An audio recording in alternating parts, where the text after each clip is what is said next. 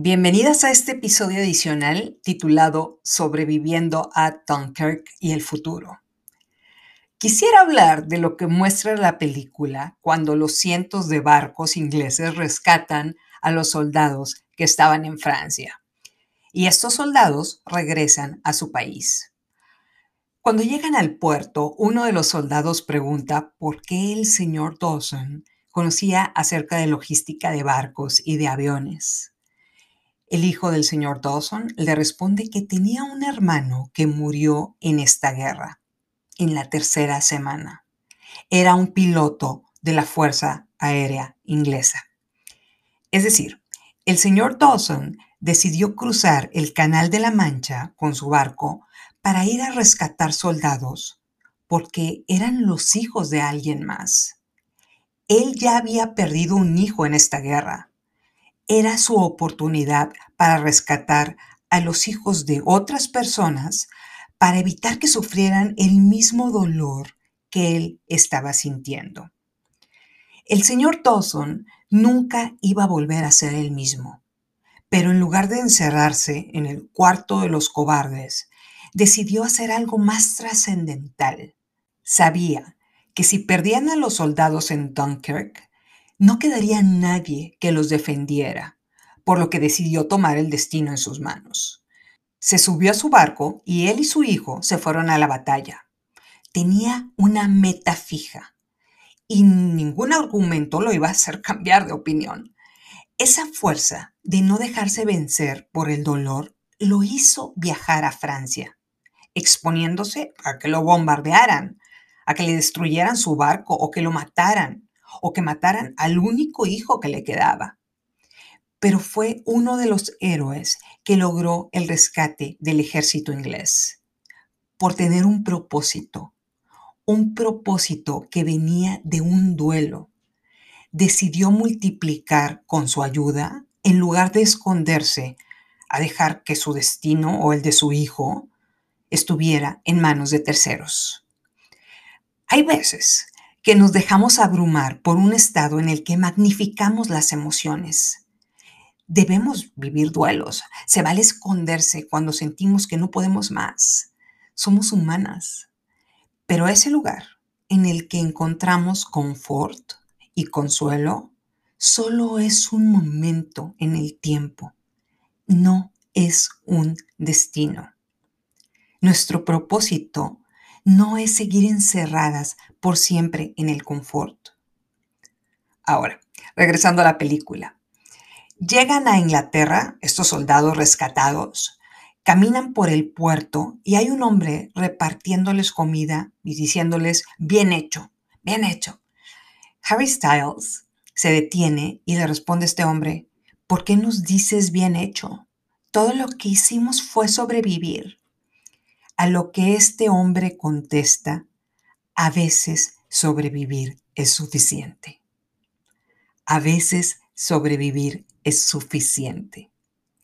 En la parte final de la película, estos soldados toman el tren para regresar con sus familias.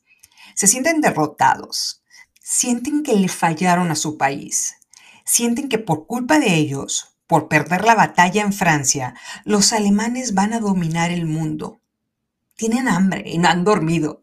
Tuvieron que escapar del ejército nazi porque los tenían rodeados. Es decir, tuvieron que huir porque iban a perder la batalla.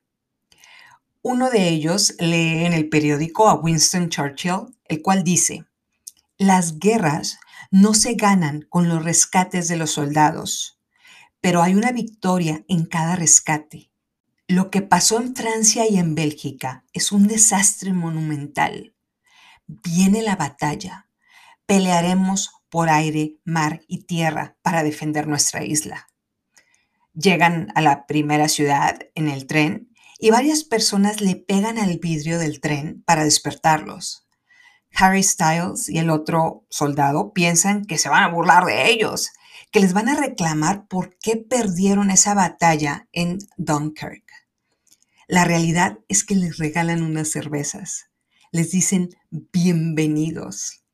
Como en la parábola del hijo pródigo, se alejó de su familia para llevar una vida de fiesta, falló en sus planes de vida, de placer y de vivir la vida loca, y cuando regresó, su padre ordenó ponerle unos zapatos, un anillo y la ropa más fina. Mi hijo estaba perdido y hoy regresó. Y eso es motivo de celebración. Haber sobrevivido es un motivo de celebración. Haber pasado cosas terribles y seguir de pie hace que las personas toquen a tu vidrio y te ofrezcan una cerveza, aunque tú pienses que es motivo de vergüenza lo que tuviste que hacer para salir adelante. Si sobreviviste a varias batallas, yo soy la que voy corriendo al lado del tren, pronuncio tu nombre y le pego al cristal diciéndote, la hija pródiga regresa. Estaba perdida y hoy regresó. Y eso es motivo de celebración. Diría Churchill, hay una victoria en cada rescate. Sobreviviste. A veces es suficiente, como el soldado que rescataron en el mar. Ahora tenemos dos opciones. Meternos al cuartito de los cobardes para negar nuestra realidad o dar un paso para cambiar nuestra vida por nosotras y por todos nuestros seres queridos.